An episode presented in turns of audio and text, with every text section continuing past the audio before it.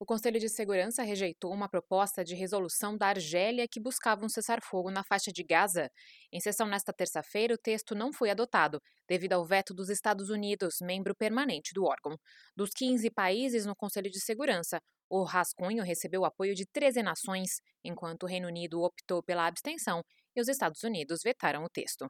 A resolução pedia um cessar-fogo humanitário imediato a ser respeitado por todas as partes e reafirmava o compromisso com a proteção dos civis conforme estipulado pelo direito internacional. Para adotar uma resolução, o Conselho de Segurança precisa de pelo menos nove votos e nenhum veto dos cinco membros permanentes: Estados Unidos, China, Rússia, França e Reino Unido. Desde o início da elaboração do texto pela Argélia, havia relatos apontando para a possibilidade de veto dos Estados Unidos. Os Estados Unidos devem apresentar outra proposta, que incluiria um cessar-fogo temporário com base na liberação de todos os reféns e a condenação do Hamas. Esta seria a primeira vez que o país apoiaria um cessar-fogo temporário em Gaza. Para a embaixadora dos Estados Unidos, Linda Thomas Greenfield, o texto em votação não traria uma paz duradoura e prolongaria o cativeiro dos reféns e a crise humanitária.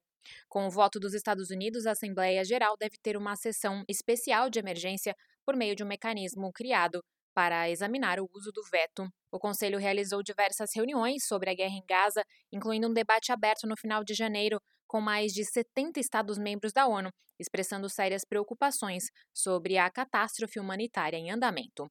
Muitos pediram que o Conselho de Segurança trabalhasse mais para acabar com a guerra que começou em outubro, quando Israel invadiu o enclave em resposta aos ataques do Hamas, que deixaram 1.200 mortos e 240 reféns.